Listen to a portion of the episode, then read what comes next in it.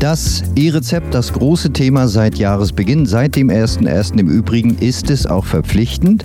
Doch die Bürger, so die Gesundheitsministerin, zeigen sich noch etwas scheu. Ich habe in persönlichen Gesprächen gemerkt, dass es viel Verunsicherung gibt und die Meinung, die mir so entgegenkam, war, wenn ich keine App habe, dann bekomme ich mein Rezept, mein Medikament nicht mehr. Und das habe ich zum Anlass genommen, um heute noch einmal darüber aufzuklären, dass es nach wie vor drei Möglichkeiten gibt. Entweder man hat eine App, das ist richtig. Die kann man sich runterladen und von der Krankenkasse eine einmalige PIN zur Freischaltung haben. Oder man kann nach wie vor ein ausgedrucktes Exemplar mit einem Barcode mitnehmen zur äh, seiner Apotheke des Vertrauens. Und es gibt auch die dritte Möglichkeit, über die Krankenkarte dann das Rezept dort auslesen zu lassen. Also keiner soll Sorge haben, dass es durch diese Umstellung jetzt keine Möglichkeit mehr gibt, an die Medikamente zu kommen.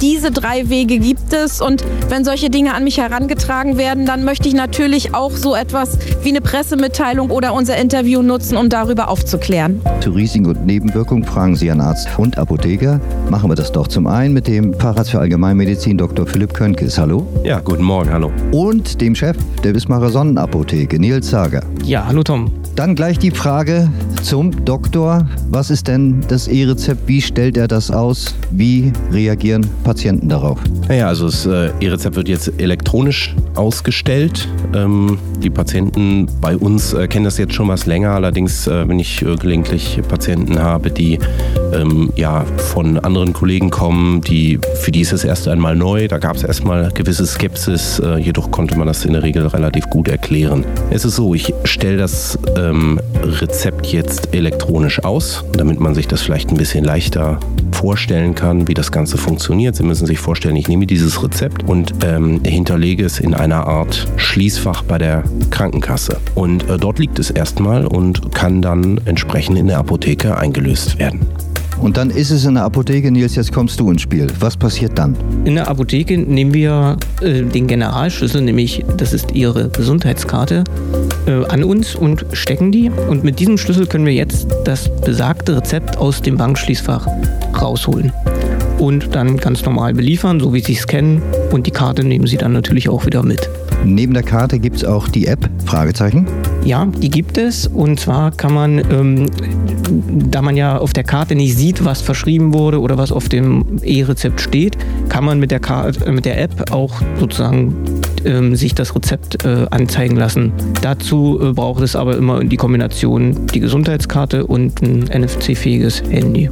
Jetzt liest man, Frage an den Doktor wieder, jetzt liest man immer wieder von Tokens. Ein Thema, über das man sprechen sollte, muss? Ja, also prinzipiell, was erstmal die Frage, was ist ein Token? Ein Token ist äh, prinzipiell ein Papierausdruck des ähm, elektronischen Rezeptes und ähnlich wie bei der App eine Art Einmalschlüssel, mit dem die Apotheke das dann entsprechend beliefern kann.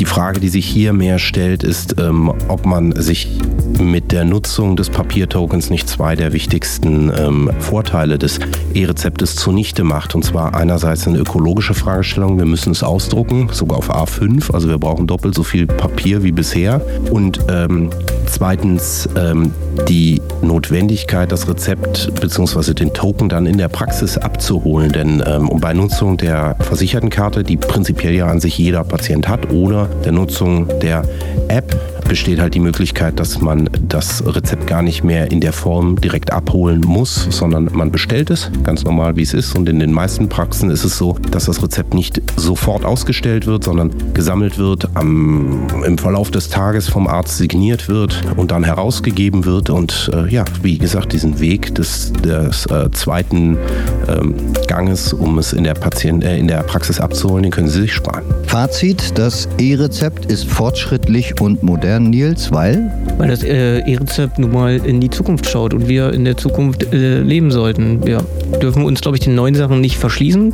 Und es ist natürlich eine papierlose Form, wie schon gesagt, und es spart auch einige Gänge und das ist nun mal die Zukunft und das ist auch modern. Wollen wir mal den Hausarzt fragen, wie fortschrittlich er das sieht?